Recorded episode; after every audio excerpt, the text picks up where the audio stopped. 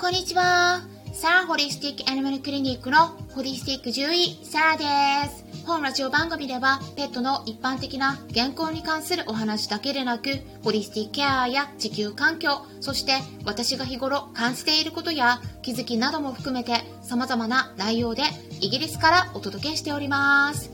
さて、皆さん、いかがお過ごしでしょうか？今日はですね、ちょっといつもと違ったテーマでお話ししていきたいと思います。ずっとね、毎回健康ネタをやってるとね、多分ね、聞いてる方も疲れてしまうんじゃないかなと思うので、いろんな方にちょこっとだけでも興味を持ってもらえるように、時々箸休めのような感じで気軽に聞ける内容もお届けしています。ということで、今回は一般公開で全部聞けますので、メンバーでない方でもね、えー、お気軽に聞,、えー、聞いてもらえたら嬉しいです。さらに、スタンデー FM の方で一部ね、メンバー限定公開って書かれてる別の配信があると思うんですが、ほとんどはね、途中まで前半だったら一部公開、一般公開してるので、誰でも聞くことができますから、過去の配信もね、ぜひチェックしてみて、気になる内容があったらメンバー限定って書いてあってもね、ぜひ試していただくと聞けると思います。そしてね、今回は11月のおすすめ本ということで、タイトルは、2040年の未来予測です。読んだことのある方はいらっしゃいますかね、まあ、私はね、読んだっていうよりも、実は聞いたって言った方が正しいかもしれないんですが、はい、ちょっと音が入っちゃったまた。あの、オーディブルで聞いてるんですね。うん。ながら作業しながら、聞き流しで聞けるのですごくいいですよ。本を読むってなったらね、こう目と頭を使うので、他の作業ができないんですよね。もう動くこともできないじゃないですか。でも、あの、音声だったら、歩きながら聞けるわけなんですよね。だからそういった感じで掃除しながらとか、料理しながら、あとうちの猫たちとね、遊びながら、マッサージしながらとか、そんな感じでね、ちょこちょこ聞いてると、本1冊とかも1日とか2日くらいで終わってしまうんですよ。でそうするとね、まあ私も毎日この本オーディブルばっかり聞いてるわけではないんだけれども、まあ、それでもねもう今月入ってからでも多分、うん、2週間ぐらいで、うん、オーディブルの本は56冊くらい終えた感じなんですね、まあ、そんな風に音声を利用するとすごく効率的に学習ができますので皆さんにもおすすめしますで今回聞き終えた本は2040年の未来予測っていう本で、著者は成家誠さん、元マイクロソフト日本の代表取締役社長さんで、Amazon で検索するとすぐに出てくるので、チェックしてみてください。でね、そこにはこんな文章が書かれています。えー、ちょっとね、紹介しますね。20年後、あなたは何歳だろうか？一つ確実なことがある。それは人間が必ず年を取ることだ。iPhone が発売されたのはたった13年前だった。現在スマートフォンがない世界なんて考えられない。そしてこれまでの10年よりこれからの10年の方が世界は大きく早く変わるだろう。テクノロジーだけでなく他のことも気づいた時には手遅れになっているのが人間の差がである地震や災害もリスクを分かっていながらも被災するまで手を打つ人は少ないし明らかに社会制度は破綻しつつある人口は増えず老人ばかりの国になるし地球問題も環境問題も悪くなる一方だこれまでと同じように暮らしていたら今の年齢によっては取り返しのつかない可能性もある。この本はあらゆるデータから導き出されるありのままの未来を書いた。今日にはこれから起こることの方ががある。現在を見つめれば未来の形をつかむことは誰にでもできる。本書はただ知識を得るためだけの本ではない。読んだ後俯瞰的に未来を考えられる力がきっとついているだろう。っていう文章なんですがやっぱりね先々に何が起こるかを予測して行動することってすごく大事だと思います実際の内容としては皆さんが多分そうなるだろうなってすでになんとなく予想してるような内容も含まれてるとは思うんですがそれでもねやっぱり他の人からそれなりの根拠を持って説明されるとあやっぱりそうなんだっていう確信に変わるはずなんですよね。で、実は私はイギリスからね、こう日本を見ていて、すごくね、悲しい気持ちになることがあります。経済がね、衰退してるだけではなくて、災害のリスクもすごく高いので心配なんですね。それなのに、環境問題に対する関心がね、イギリスとかヨーロッパと比べてすごく薄いんです。ニュースとか見ててもね、で、時々地球温暖化ってね、本当に起きてるの？っって聞かれることもあって、びっくりすることもあります。で、私はね、結構前から10年後とか20年後、さらには50年後の世界、100年後どうなってるかなって予測して行動することがね、すごく重要だって思ってるんですね。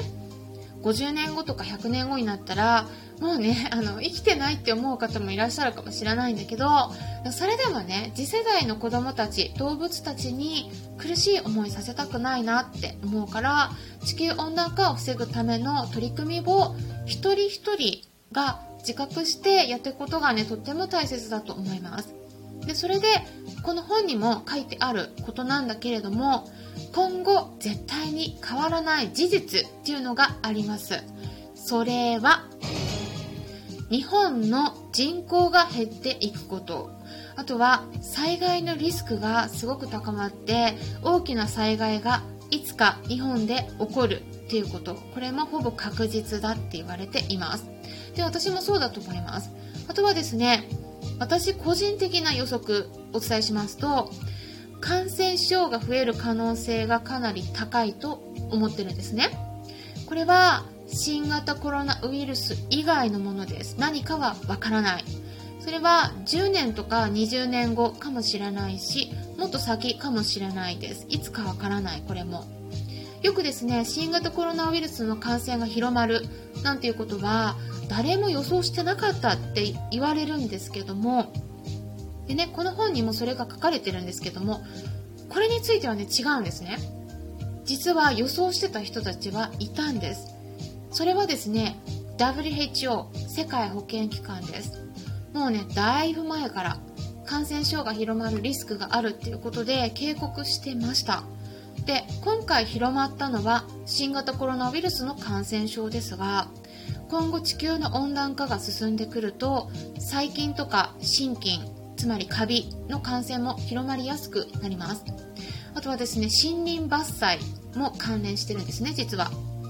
ただ細菌に対する抗生物質の種類って実はもう頭打ちになっていて新しいものが出ることはもう期待できないですね。そしてその中で耐性菌って言われる抗生物質が効かないタイプの細菌が増えてしまっています。